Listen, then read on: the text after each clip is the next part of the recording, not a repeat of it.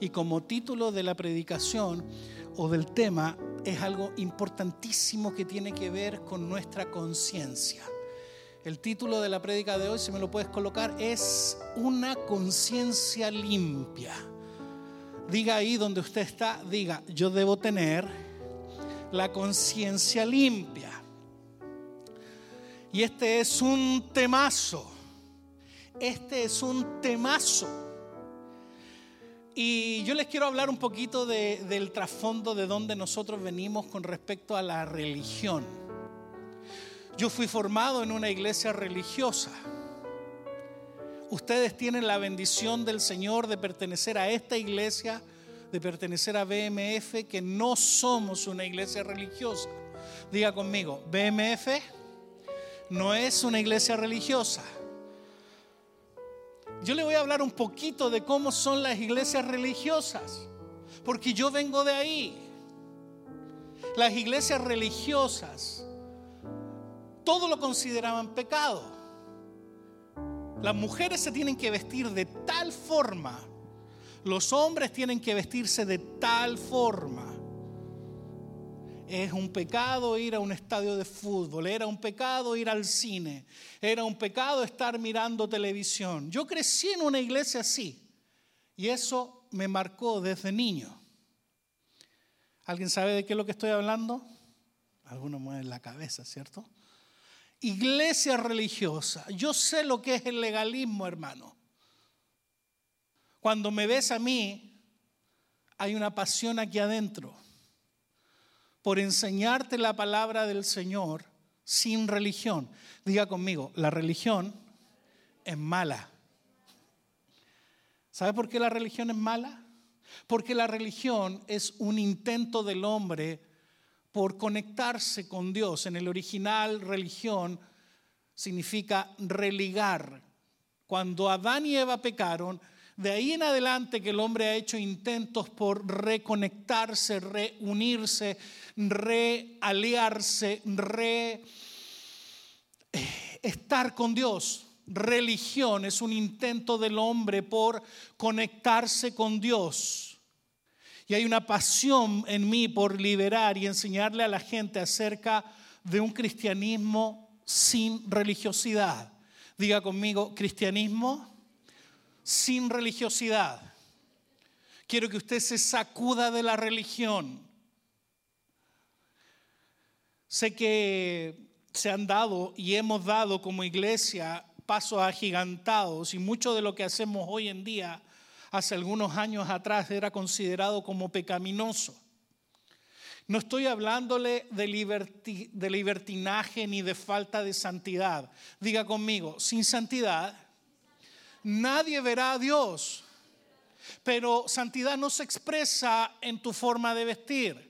Santidad no se expresa en que los hombres se sienten de un lado, las mujeres de otra. Las mujeres tienen que usar falda, los hombres tienen que usar pantalones, tienen que usar camisa y corbata y no puede.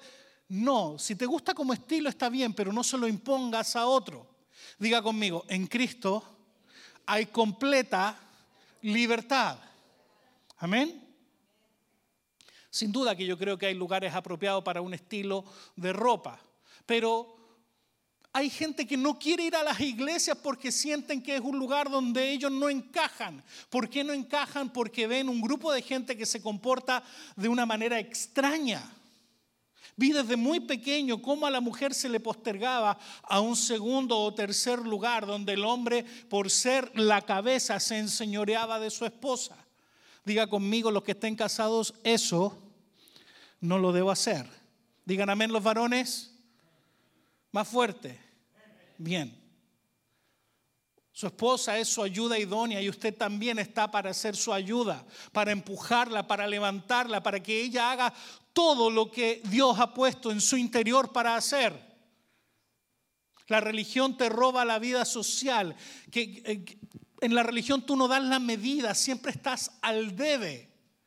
En la religión eh, se casa un pariente y los religiosos cristianos no quieren ir a la fiesta porque en la fiesta va a haber música, va a haber alcohol, va a haber baile y no, eso es para los pecadores. Y así la religión te robó la vida social. La religión te hace sentir que te contaminas en vez de ser una oportunidad para mostrar al Dios real.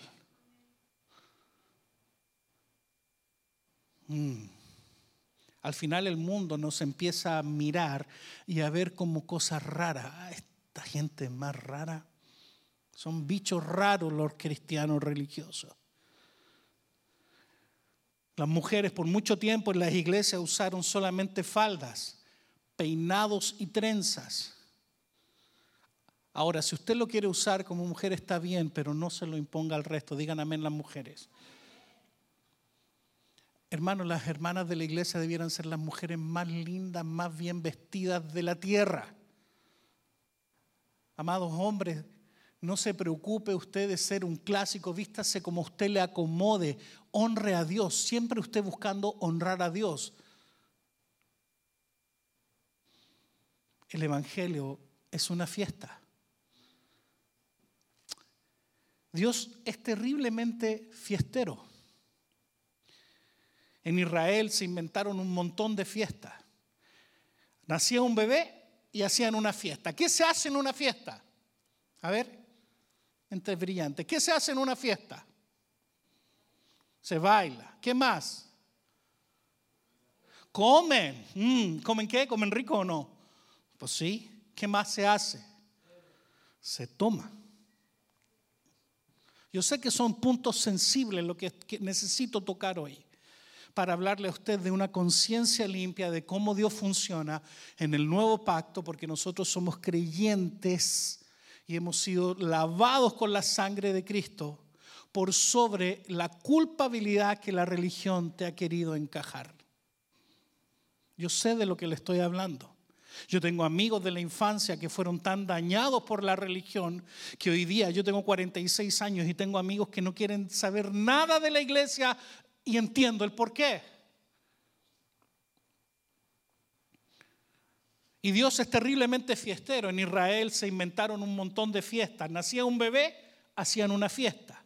Cuando el bebé dejaba de amamantar, hacían otra fiesta para celebrar que ya no tenía que amamantar. Cuando había luna nueva, hacían una fiesta. La fiesta solemne, la fiesta de los panes sin levadura y un montón de fiestas. Diga conmigo, Dios es un Dios fiestero. Mira que tiene al lado tuyo y dile, dile, si quieres ser un cristiano alegre, te tienen que gustar las fiestas. Celebramos a Dios, celebramos a Cristo. El culto no debe ser un lugar ceremonioso donde tengamos que entrar pisando sobre eh, la puntilla de los pies, el servicio a Dios, el culto a Dios debe ser un lugar de celebración donde nosotros podamos gozarnos, reírnos, recibir la palabra, adorar al Señor y compartir los hermanos juntos y en armonía, disfrutando el partimiento del pan. Yo sé que hoy día celebramos Santa Cena como una vieja imagen de lo que Dios espera que hoy día celebremos en este tiempo. ¿A cuánto le gustan las fiestas? Levanten la mano. ¿Le gusta la fiesta? Mm. Dile a tu vecino, no tengas problema con las fiestas. A Dios le encantan. Imagínate, cuando andaban medio aburridos ahí los discípulos, Jesús inventó algo. Les dijo a sus discípulos, vamos a comer a la casa de Saqueo. Saqueo era un hombre adinerado, total, ahí es gratis. Dijo, comamos y vamos con la comida, alimentense bien, miren que el camino es largo, comieron y tomaron hasta que quedaron satisfechos. Saqueo súper feliz de atender a Jesús y a los discípulos. Jesús fue altamente criticado porque él se juntaba con publicanos y pecadores, porque él iba y hablaba con la prostituta. Algo nos pasó con la religión que nos impide el poder disfrutar al Cristo real. Diga conmigo, hoy, dígalo fuerte, hoy me voy a sacudir de la religiosidad. Mm. David, el rey David, sí que era fiestero. Él decía, entrar por sus puertas con acción de gracias, con alabanza. O sea, David se lo bailó todo. Él dijo, ¿has cambiado mi lamento en qué? Oh, en danza, no, en baile. Él le bailaba a Dios. Wow. Y David era el rey de Israel. Amado, usted debe ser una persona alegre. La religión te roba y te ha robado también tu vida financiera. Ah, los ricos de este mundo. Por eso no tenemos gente rica en las iglesias hispanas. ¿Dónde están los ricos? No quieren pertenecer a una iglesia religiosa. Esto debe cambiar. Esto debe cambiar. Para captar al mundo necesitamos ser gente alegre. Necesitamos compartir con todos, reírnos, abrazar, bendecir a otros, sin importar cómo se vistan, sin importar eh, las costumbres que tienen, sin importar si fuman o no fuman, si toman o no toman, si están tatuados o no están tatuados. Nosotros debemos tener una conciencia limpia. Esto es tener la conciencia limpia. Y voy a explicarles bíblicamente, y espero que usted lo pueda entender hoy día. Yo sé que va a estar un poco complejo, pero vamos a tratar de hacer algo complejo simple. ¿Le interesa? ¿Le interesa? Quiero que busquen su Biblia. Proverbios 15, 13 dice, el corazón alegre hermosea qué? El rostro. Dios le gusta que usted sea alegre.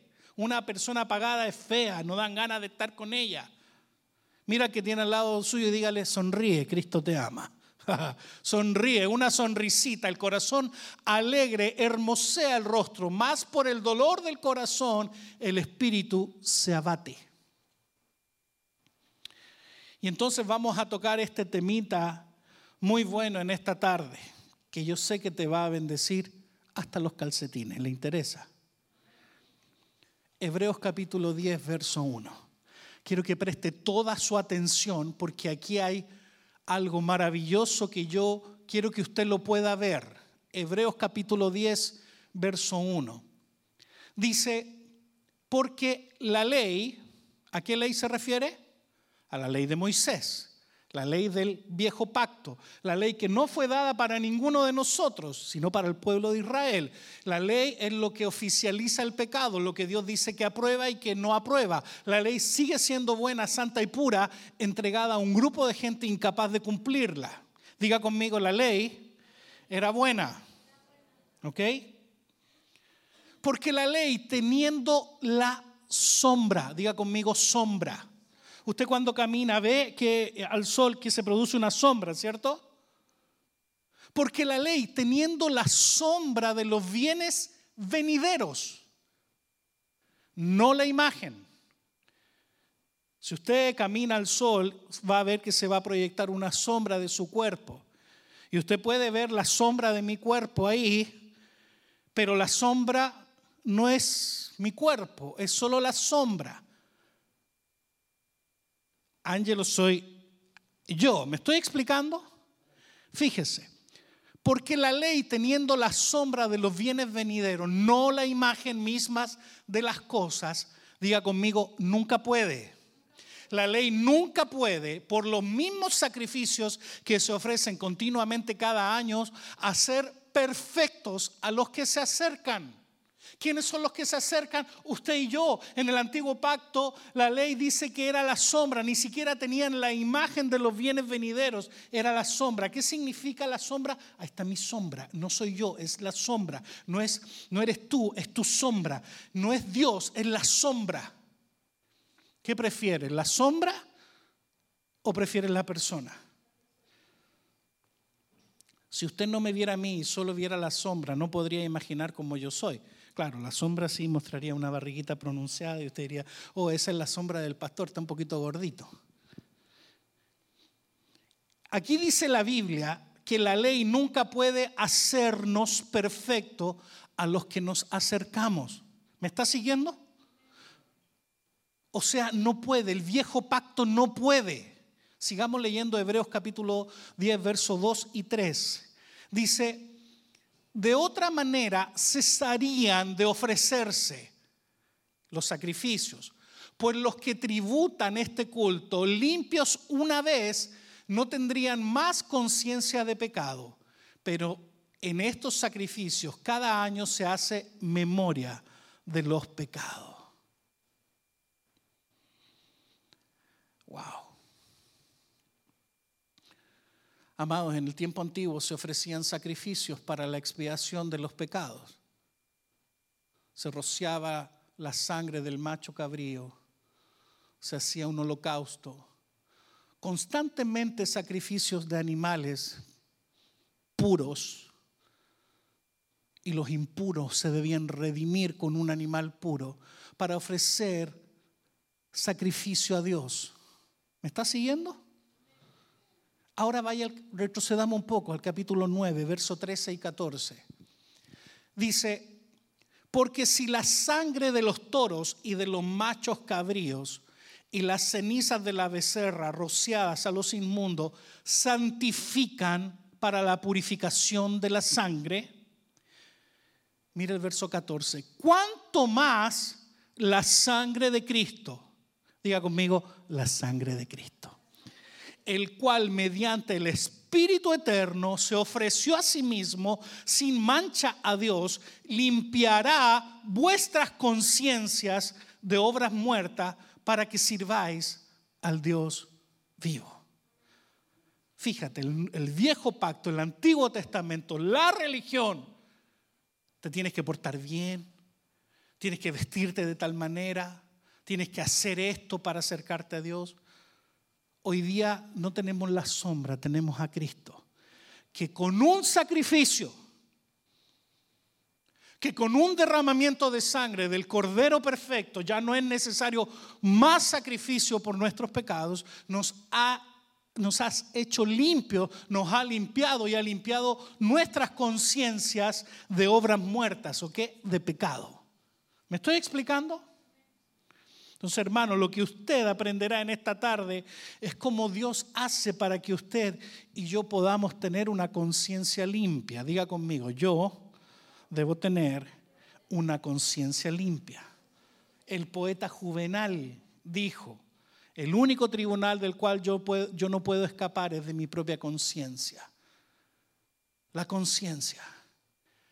La conciencia bajo el viejo pacto siempre es condenación siempre es religiosidad.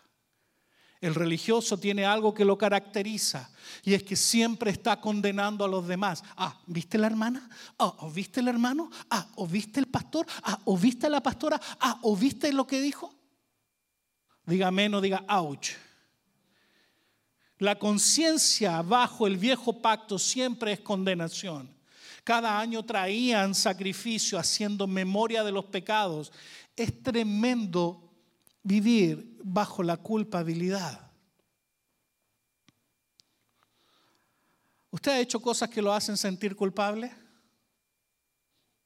Más temprano hablábamos con los hombres, hoy día le estaba compartiendo acerca de la debilidad dominante que todos tenemos. A los hombres que no vienen al discipulado los invito de dos y media a una y media.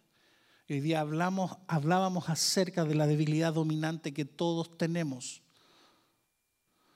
Y claro, alguien muy honesto dijo, sí, pastor, yo reconozco que cuando yo he pecado, yo después me he sentido muy mal. ¿Cómo te has sentido tú después que has pecado? ¿Cómo te sientes? ¿Hay cosas que usted ha hecho que lo hacen sentir culpable y que no las puede superar? De esto quiero hablarles hoy, de tener una conciencia limpia de que Dios mandó a su Hijo para que Él en una sola ofrenda y sacrificio perfecto derramara su sangre para hacerte completamente limpio. Diga conmigo, yo soy completamente limpio. Volvamos a leerlo en Hebreos 10, verso 14.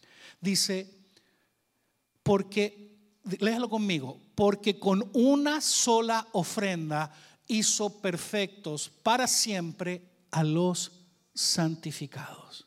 Yo no sé si esto es una buena noticia para ti, pero tú debieras ¡ah! decir, ¡ay, qué bueno! No hay condenación para ti. No la hay. Porque con una sola ofrenda nos hizo perfecto. La culpa, ¿qué pasa con la culpa? ¿Cómo es que Dios hace para que caminemos en conciencia limpia? Que no haya nada en tu vida que te condene, en tu mente, que, que te traiga sintiéndote mal. Hay gente que me ha dicho, pastor, no quiero ir a la iglesia, no puedo ir a la iglesia porque me siento tan mal, y yo he pecado mucho y siento que cuando esté mejor voy a ir a la iglesia. Oye, aquí estamos todos en la misma. A todos los que estamos aquí, Dios nos ha limpiado con su sangre de un pasado bien negro. Levanta tu mano derecha, di conmigo, gracias Señor, porque me has limpiado, me has perdonado de todos mis errores y me has hecho limpio. ¿Lo cree? Denle un aplauso al Señor si lo cree.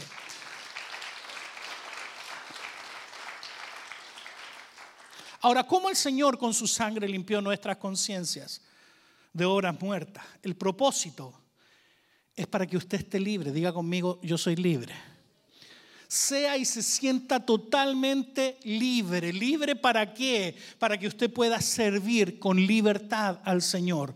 Porque alguien que vive en culpa no puede servir bien al Señor, más bien huye de Dios. ¿Qué sucedió con Adán cuando pecó? Él se escondió, se quiso esconder de Dios y, Dios le dijo, ¿dónde estás? ¿Por qué te escondes? Y ahí agarró una hoja como lo, como lo figura la película y se tapó su desnudez porque tuvo vergüenza. Amado, cuando usted haga algo malo, no acepte la culpa. Con esto no le estoy diciendo que usted vaya por la vida de sinvergüenza, pecando, sintiendo que está haciendo bien. No. Mira que tiene al lado y, dígale, no seas fresco. Conchudo, dicen los mexicanos, fresco, decimos los chilenos. No seas sinvergüenza. Pero tampoco acepte que el que está al lado, el que está atrás, que su papá, su mamá, su hijo, su esposo, su esposa, le haga sentir que usted tiene algo de lo cual Dios no lo ha limpiado todavía. Diga amén.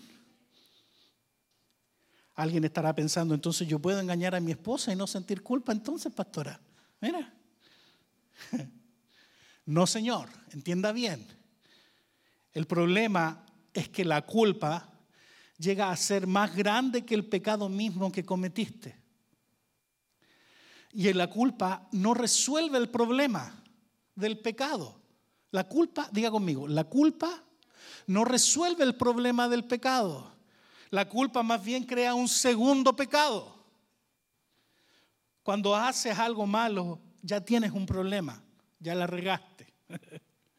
Ahora sientes culpa y vas por la vida, ¡ay, qué culpable! Como dice la canción. No, iba a cantarles como dice esa canción, culpable soy yo, pero ¿quién es el que canta esa canción? ¿Ah? Culpable soy yo. No me acuerdo quién la canta, pero alguien la canta. ¿Se la saben o no? José José, mira. El Puma, el Puma, sí. Me acuerdo porque mi mamá escuchaba esta canción. Mi mamá era fan del Puma. Bueno, Dios bendiga a mi Santa Madre. Ah, entonces, cuando tú has pecado, después vas por la vida con esta actitud, culpable soy. Ya no la voy a cantar, ¿ok? Hay gente, y yo se lo digo esto porque nos tocó hace algunos años atrás tratar con una muchacha joven que se había practicado un aborto. Esta muchacha habló con mi esposa y se sentía mal y necesitaba ser libre de esto. La Biblia dice, maldito el que eh, derrame sangre inocente. Hay una maldición que viene después del aborto. Pero Dios es tan bueno. Diga conmigo, la gracia de Dios. La gracia de Dios. Cuando tú te acercas a un hijo que hizo algo que, que estuvo mal. ¿Qué hiciste? ¿Qué hiciste? Angelito, ¿qué hiciste? ¿Ah? ¿Qué dijiste? Espérate que estés aquí cerca, te voy a dar vuelta la cara de una cachetada. ¿Ah?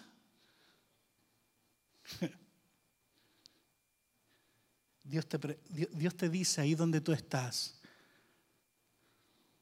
no vengo a condenarte. Dios dice, vengo a buscarte. Amén. La religión te culpa. Y el día que Dios saque la culpa de usted, se le terminó el negocio a la religión. Porque la base de cualquier religión es la culpa. Operan y funcionan bajo la culpabilidad. Apórtese bien, usted incluso puede diezmar con culpa. si no diezmo, uy, me va a ir tan mal en la vida. No, hágalo porque es un principio de honra al Señor. Pero deshágase de la culpa. Si no voy a la iglesia, si no oro, uy, me va a ir tan mal. No, la culpa. Usted congréguese porque es el mejor lugar donde puede estar, recibir una palabra, gozarte con tu familia de fe y adorar al Señor. ¿Me estoy explicando? Hemos crecido en la cultura de la culpa desde niños. Mira las notas que te sacaste en la escuela. ¿Quién le ha dicho eso a sus hijos? ¿Ah? Y tu padre que se revienta trabajando para traernos el pan, mira.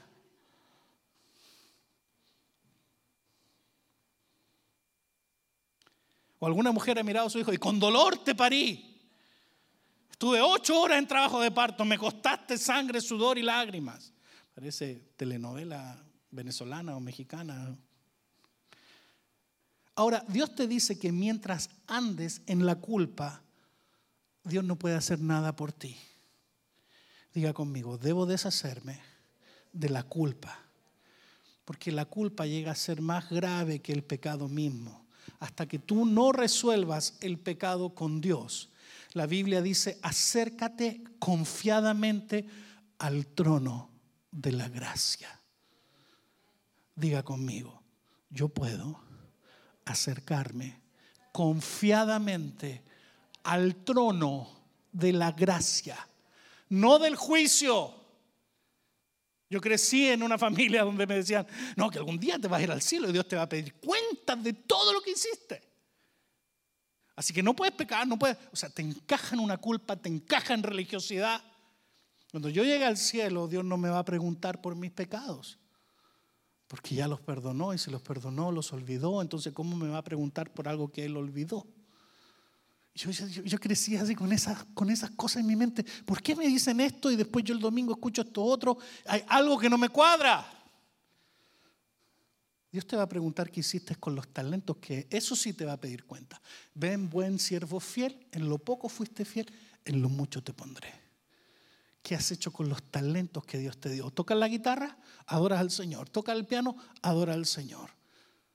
Eres bueno en la multimedia, sirve al Señor. Eres bueno enseñando la palabra, enseña la palabra. Eres bueno evangelizando, evangeliza, invita. Eres bueno produciendo finanzas, sostén el ministerio. Eres bueno para algo. Dios te puso en tus manos y dentro de ti una solución para el cuerpo de Cristo, para la iglesia, que primero te edifica a ti y también nos edifica al resto. Amén. Incluso la gente ve el grado de arrepentimiento versus grado de culpa. Hmm.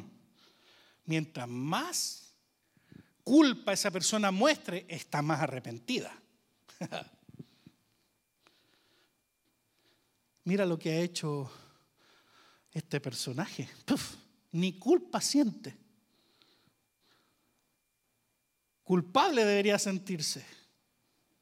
Que haga mérito para que lo perdone. ¿Cuándo Dios te ha tratado así a ti? Si tú puedes venir a los pies de Cristo, lleno de pecados, sucio, lleno de pecados. Y Dios te dice, acércate confiadamente, hijo mío. Así como está muy bien graficado en la parábola del hijo pródigo, que volvió hediondo, después de comer la comida de los cerdos, después de disfrutar las cosas más podridas del mundo. Y el papá cuando lo vio a distancia se echó a correr y lo abrazó. Yo no sé si puedes ver eso, hermano, pero eso es lo que hace Dios contigo. Es una perfecta imagen. Y ya no es la sombra, sino hoy día tienes a un Dios real, a un Dios vivo que te está esperando para abrazarte y para, para borrar de ti toda conciencia sucia. Parece bonito, amados, pero déjame decirte que la culpa es una estrategia diabólica para separarte de Dios. Cometiste pecado, te arrinconas por ahí sintiéndote un gusano miserable. Dios no puede hacer nada ahí. Cuando tú lees en Hebreos 9:14, dice, ¿cuánto más la sangre de Cristo? El cual, mediante el Espíritu Eterno, se ofreció a sí mismo sin mancha a Dios, limpiará vuestras conciencias de obras muertas, que son los pecados. ¿Para qué? Para que sirváis al Dios vivo. Para que sirváis al Dios vivo. No hay otro propósito de Dios de limpiar tu vida, sino que tú le sirvas. Pégale un codazo al que tiene al lado tuyo y dile, debes servir al Señor. Dale, pégale también un codazo a Juanito. Dale ahí, pégale a Francisco, el primo ahí, dile, dale, debes servir a Dios. Pégale a tu hermano, dile, debes servir a Dios. Cuando Dios te alcanza o te ha alcanzado o te alcanzó, el propósito de Él fue limpiarte para que le sirvas. Diga amén. Mira, te voy a poner un ejemplo. El apóstol Pablo. El apóstol Pablo que escribió más de la mitad del Nuevo Testamento. Si el apóstol Pablo viviera hoy día, hay muchos cristianos religiosos que lo apuntarían con el dedo. Mira, predicando anda el Pablito. Andaba matando a un cristiano, él asesinó. Tan limpio que se cree, mira. Mira, Pablito. Pablito clamó. ¿Ah? Tan limpio que se cree. Imagínate que venga un hombre y me asesine a mí. Aquí. Pum, entra un tipo, pum, me dispara, me mata. ¿Tú orarías por ese hombre? Mm. Señor, yo sé que este tipo que vino y mató al pastor Ángelo, este, Pablito se llamaba este asesino. ¿ah? Pero Señor, toca a Pablito, redargúyelo, perdónalo. Amados, el apóstol Pablo asesinó a Esteban. Amados, el apóstol Pablo andaba matando a los cristianos, perseguía, arrastrando a las mujeres desde las greñas por la calle, desde los pelos, asolaba las iglesias asesinando a los cristianos como cucarachas. Eso hizo nuestro querido apóstol Pablo que escribió más de la mitad del Nuevo Testamento. A Pablo nosotros lo hubiésemos mandado al reformatorio cristiano. Disciplina. En disciplina el apóstol Pablo. Hoy día decimos, no, yo lo perdonaría, claro, porque ya, ya sabes toda la obra que hizo el apóstol Pablo, que hizo Dios a través del apóstol Pablo. ¿Me estoy explicando? A Pablo se le reveló el Señor y, y Pablo se para enfrente de todos y dice, es verdad, de los pecadores yo soy el más pecador, yo fui asesino, pero se me apareció el Señor, por eso ahora yo soy embajador, porque mi justicia es Cristo. Diga conmigo, mi justicia es Cristo. Amén. Así que no importa lo que hayas hecho, Dios te limpia de todo pecado. Él entendió que la sangre de Cristo es poderosa y limpia nuestras conciencias de obras muertas. A lo mejor alguno de ustedes se practicó alguna vez un aborto, hizo algo muy malo, mató a alguien, no lo sé.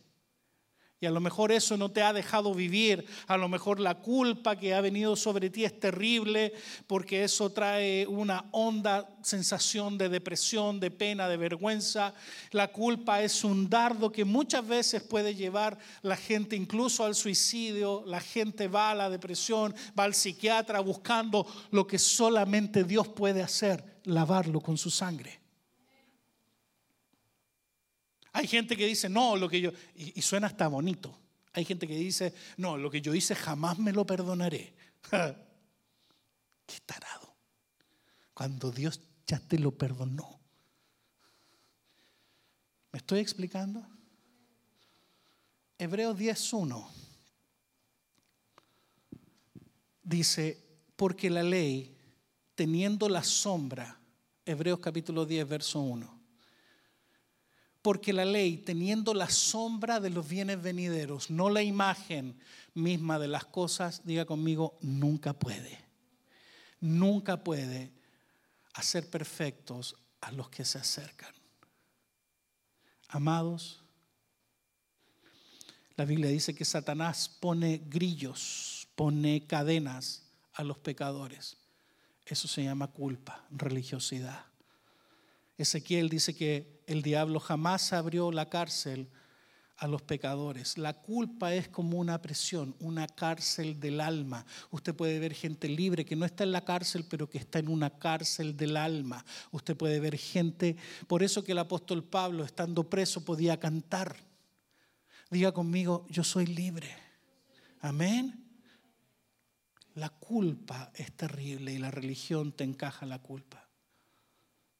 Yo me he determinado, amado, junto con mi esposa, a ser pastores que les demos una solución real a las personas. Y esto es real, con un solo sacrificio. Dios lo hizo perfecto para limpiarte de todo pecado. Romanos capítulo 8, verso 1 dice, leámoslo juntos, Romanos 8, 1, es famoso el versículo, dice, ahora pues, ninguna condenación hay para los que están en Cristo Jesús, los que no andan conforme a la carne, sino conforme al Espíritu. Diga conmigo, ninguna condenación hay. Mm. Romanos 8:33 dice, ¿quién acusará a los escogidos de Dios? Dios es el que justifica. Dios te justifica. Dios te justifica. No yo. Dios te justifica. El único que puede acusarte es Dios porque Él es el único perfecto. Ahora nosotros tenemos esta puerta de la gracia del Señor se llama fe. Esto es importante porque cuando usted recibe y tiene a Dios y usted está en Él, usted puede disfrutar de esta libertad de la cual yo le estoy hablando. Usted tiene que saber que no hay ninguna razón para andar en culpabilidad. Si usted hizo algo que no agradó a Dios, culpa no es la solución. La solución es fe. La culpa es una trampa. Amén. Diga conmigo, Señor, me lavo en tu sangre. Amén. Hay gente que le pide perdón a Dios y después no cree. ¿Me habrá perdonado Dios? Que no sé, no sé, me siento tan mal. le voy a pedir perdón de nuevo a Dios. De verdad, hay gente así. Es cierto, hay gente así. Porque no sabe, porque no ha, estudiado bien la Biblia y no se le ha revelado esto. En el antiguo pacto, constantes sacrificios de sangre derramada en memoria de los pecados, en el nuevo pacto, un solo sacrificio nos hizo perfectos, con conciencia limpia. ¿Cuántos le dan un aplauso al Señor por eso? Denle un aplauso al Señor. Voy a ir terminando.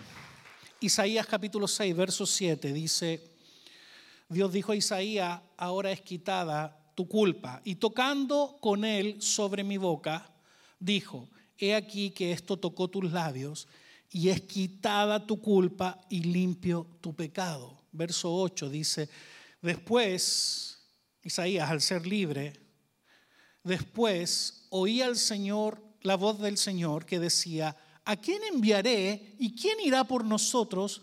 Entonces respondí yo, heme aquí, envíame a mí. Wow. Una vez que te deshagas de la culpa, Dios te va a preguntar, acuérdense que Él nos limpia para que le sirvamos. Y Dios dice, ¿a quién enviaré? ¿Cuántos pueden decir, heme aquí? Heme aquí, Dios envíame a mí. Amado, esta tarde Dios tiene que quitar tu culpa para que seas libre y puedas servir con completa libertad al Dios vivo. Es que yo engañé a mi esposa, eres libre. Es que yo engañé a mi marido, eres libre. Es que yo robé, eres libre. Segunda de Corintios 5, 17 dice, de modo que si alguno está en Cristo, nueva criatura es, las cosas viejas pasaron. Y aquí todas son hechas nuevas. Una nueva criatura. Cuando usted aceptó al Señor en nueva criatura. Si tuviéramos un bebé aquí recién nacido, de días, semanas, recién nacido, ¿a alguien se le ocurriría preguntarle cuáles son sus pecados? Pues no, es una nueva criatura, todavía no tiene kilometraje.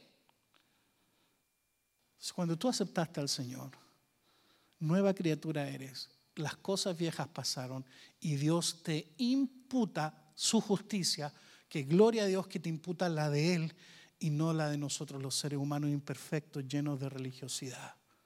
Amén. Levante su mano derecha y diga conmigo, Señor, me sacudo de toda religiosidad y declaro que todas las cosas viejas pasaron y soy nueva criatura. Amén. Póngase en pie. Romanos capítulo 3, verso 23 dice, por cuanto todos pecaron, todos están destituidos de la gloria de Dios. 7.900 millones de habitantes tiene la tierra en el último censo en el año 2021. Todos pecaron, todos están destituidos, pero aquellos que hemos recibido a Cristo, somos nueva criatura, las cosas viejas pasaron y Dios nos imputa su sangre preciosa que nos limpia. Mm. En Romanos dice que por cuanto todos pecaron, todos están destituidos, pero Dios dijo, tengo un plan, porque el hombre pecó. ¿Se acuerdan de Adán y Eva? Al comienzo comencé diciendo eso. Y que la religión es un intento por religarse con Dios, reconectarse con Dios. Sígame la historia, es importante. Y Dios dijo, tengo un plan, voy a mandar a mi hijo, al unigénito, al único hijo, y lo haré carne, para que en su carne Él pague la ley, el precio de la ley. Por eso, por eso nosotros hemos sido redimidos, por eso nosotros hemos sido comprados a precio de sangre. Hebreos 5.7 dice, y Cristo en los días de su carne, Hebreos 5.7. Cristo vino en la carne, ofreciendo ruegos y súplicas con gran clamor y lágrimas al que podía librar de la muerte, fue oído a causa de su temor reverente. Amado, es tiempo que usted tenga un temor reverente por Dios, por Cristo. Así que la ley está pagada en Cristo. Sacrificio perfecto, una sola ofrenda, suficiente. Y luego Dios te hace una nueva criatura y te borra el pasado. Qué maravilloso. No sé si puedes, ojalá hayas seguido todo el hilo conductor de este tema.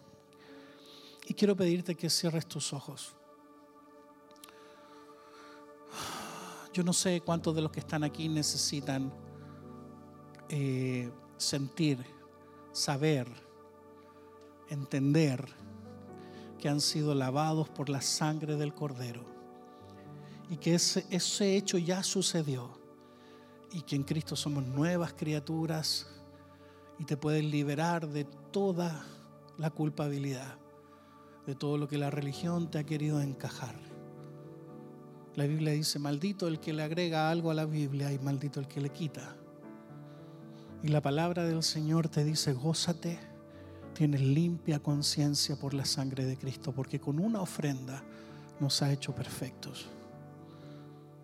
Que puedas entender esto de cómo funciona en el nuevo pacto, te va a ayudar a liberarte de todo espíritu de religiosidad y que no hay nada que tú puedas hacer para acercarte a Dios solamente disfrutarlo, acercarte confiadamente, llenarte de su presencia y Dios va a hacer el resto. Si tú estás en Cristo, estás bien. Si tú estás en Cristo, eres limpio. Si tú estás en Cristo, no en la carne, en Cristo, en la unidad del Espíritu, pues entonces puedes disfrutar de todos los beneficios de la cruz, de esa limpieza. Yo quiero orar por ustedes. Yo quiero que usted se vaya hoy día con una plena conciencia que su conciencia está limpia. Que usted no tiene jamás otra vez que pedirle perdón al Señor por los pecados pasados. Porque tú puedes acercarte confiadamente al trono de la gracia y Dios te perdonó. Dios te perdona, te limpia y espera que hagas algo. Que tú puedas decirle, Señor, envíame a mí. Nunca más aceptes la culpa. Que no sea esa falta de fe que te impide recibir el perdón de Dios. Padre, en el nombre de Jesús, Señor, he predicado tu palabra. Señor, y yo siento en mi espíritu que hay más de alguien que aquí necesita recibir esta palabra en su corazón. Señor, y yo te pido que tú traigas esa completa libertad que hoy día podemos entender por la razón, por la fe, de que tú nos has limpiado, nos has hecho nuevas criaturas y que no cargamos ni debemos cargar con la culpa. Señor, te pedimos de corazón, si todavía nos queda algún pecado que arrepentirnos, Señor, perdónanos, límpianos, haznos perfectos para toda buena obra, para servirte, para vivir una vida en temor a ti, como dice el Salmo, que el hombre que teme a Jehová y anda en sus caminos será prosperado. Señor, que podamos ser hombres y mujeres temerosos de ti pero no temerosos de un Dios castigador, sino de un temor reverente que nos ayude, Señor, a ir más allá, a servirte. Padre, en el nombre de Jesús, yo oro por todos aquellos que han sido dañados por la religiosidad y que aún puedan abrazar costumbres de la religiosidad. Señor, perdónanos porque muchas veces hemos por una buena intención querido encajar costumbres que no son bíblicas. Señor, ayúdanos a poder amarlos a todos, sin importar el color, sin importar la ropa, sin importar la raza, sin importar su nivel de educación, ni tampoco su nivel sociocultural ni económico. Que podamos ser hombres y mujeres transparentes para transmitir tu amor a los demás y poder transmitirles a todos que puedes venir a los pies de Cristo para habitar en Él con toda la confianza y que no hay nada más que puedas hacer que acercarte confiadamente a ese trono de la gracia. Padre, en el nombre de Jesús, Señor, que cada uno de mis hermanos hoy día puedas sentirte de manera real tu presencia gloriosa. Sorpréndelos mientras ellos trabajan, mientras ellos manejan, mientras ellos van a sus diferentes lugares, casas, trabajos, estudios, con toques de tu presencia manifiesta y de que tú puedes hacer de su cuarto, de su closet, de su carro, un lugar donde habite tu presencia y donde ellos puedan tocarte. Padre, en el nombre de Jesús, ayúdanos a tener un corazón dispuesto y a acercarnos confiadamente a ti. Gracias, papá. Gracias, papá. En el nombre de Jesús. Aquel que entregó todo por mí